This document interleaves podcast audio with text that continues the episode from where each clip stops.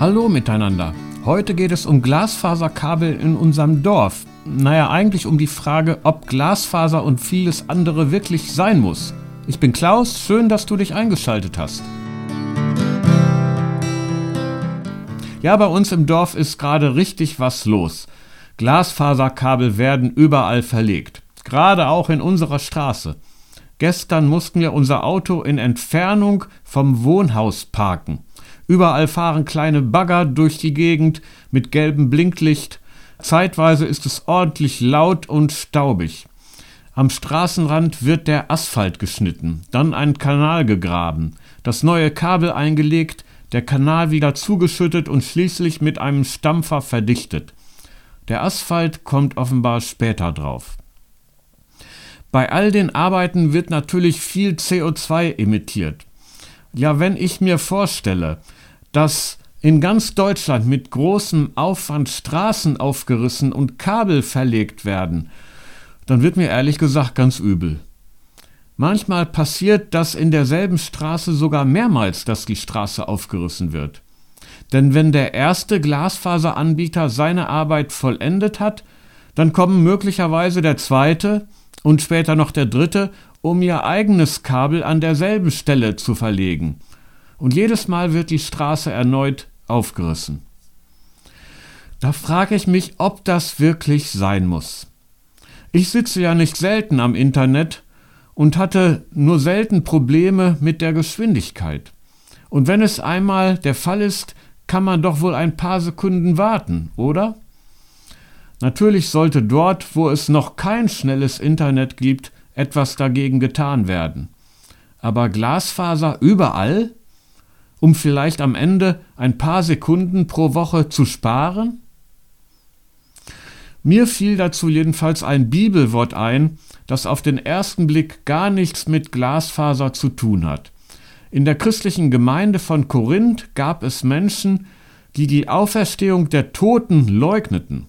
Daraufhin schrieb der Apostel Paulus an die von ihm immerhin gegründete Gemeinde, wenn es keine Auferstehung der Toten gibt, dann gilt Folgendes, Zitat, Lasst uns essen und trinken, denn morgen sterben wir. Bekannter und pointierter ist Martin Luthers Übersetzung, Lasst uns essen und trinken, denn morgen sind wir tot. Paulus will damit sagen, wenn es stimmt, dass die Toten nicht auferstehen, dann muss man das Leben im Diesseits voll auskosten. Und dann muss man eben sagen, Lasst uns doch essen und trinken, denn morgen sind wir tot. Das ist ein Wort, mit dem Paulus Jesaja 22, Vers 13 zitiert. Dort steht dieser Satz aber in einem anderen Zusammenhang, nämlich im folgenden. Israel kehrt auch in unheilvoller Zeit nicht zum guten Weg Gottes zurück, indem es über sich selbst erschrickt, seine Schuld betrauert und die kommende Todesgefahr wahrnimmt, sondern im Gegenteil. Israel gibt sich ausgelassenen Feiern und überschwänglicher Freude hin. Man kann das so kommentieren, wie ich es einmal gelesen habe. Der Gedanke, das Leben angesichts des sicher kommenden Todes auszukosten, ist ein allgemein menschlicher. So wird von dem griechischen Denker Alkaios der Vers überliefert, nicht soll den Sinn man hängen an Not und Leid? Was fruchtet es, ob du dich auch sorgst und härmst? Das beste Mittel, Freund, bleibt immer, Wein sich zu holen und froh zu zechen. So schreibt Otto Kaiser in seinem Kommentar zu dieser Jesaja-Stelle. Mit anderen Worten, um das drohende Unheil nicht wahrnehmen zu müssen, gibt man sich den Genüssen des Lebens umso intensiver hin. Lasst uns heute noch das Leben in vollen Zügen genießen, denn morgen schon werden wir tot sein. Man könnte das für die heutige Zeit und unsere Situation angesichts des Klimawandels so übersetzen. Lasst uns auf keine Freude verzichten, denn wenn wir tot sind, gibt es keine Freude mehr. Oder lasst uns durch die Welt jetten und durch Europa rasen, denn im engen Sarg können wir uns nicht mehr bewegen und nichts mehr erleben. Lasst uns ohne Ende produzieren und konsumieren, um die Fülle des Lebens zu genießen, denn nach dem Tod gibt es nur noch leblose Leere. Lasst uns alles dafür tun, dass unsere Wirtschaft in immer neue Höhen wächst, damit unser materieller Wohlstand erhalten bleibt. Denn nach dem Tod zerfällt doch alle Materie.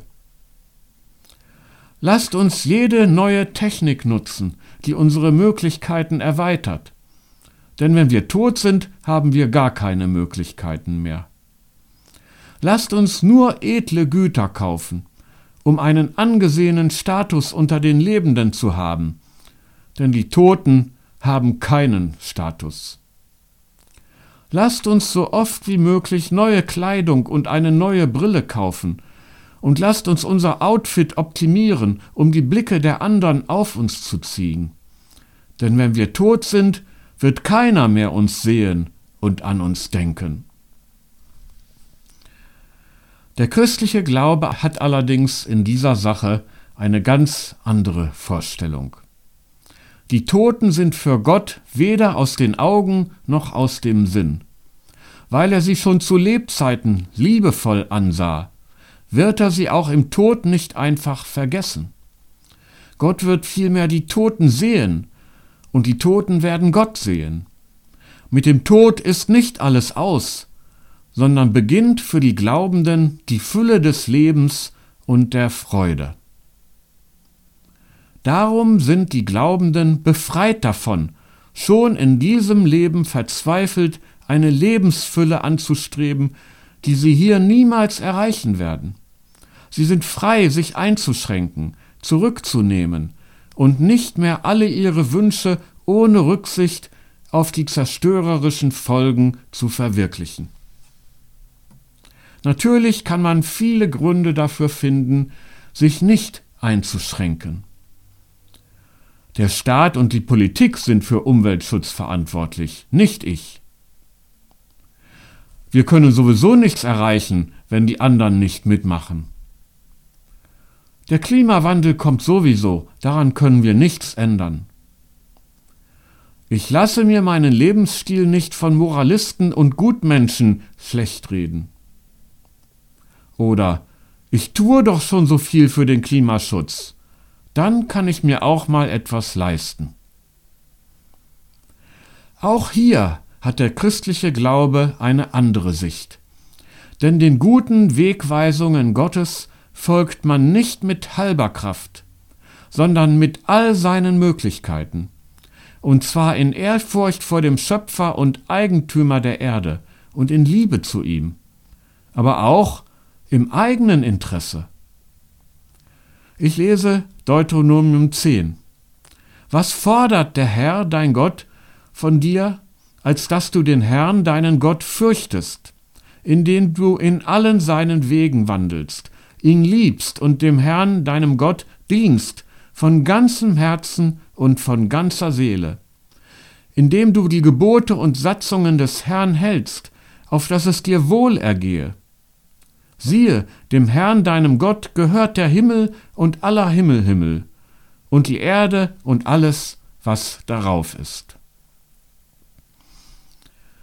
Nun wird man schnell als Spielverderber und Spaßbremse verstanden, wenn man dazu aufruft, sich einzuschränken. Doch ich denke, das Gegenteil ist der Fall. Wir täten das im eigenen Interesse. Wir hätten nicht weniger, sondern mehr Lebensfreude, wenn wir uns einschränken würden. Es wäre weniger laut, weniger hektisch, die Nächte weniger hell. Wir hätten mehr Ruhe und weniger Herzinfarkte. Wir würden bessere Luft atmen. Wir wären gesünder und fröhlicher.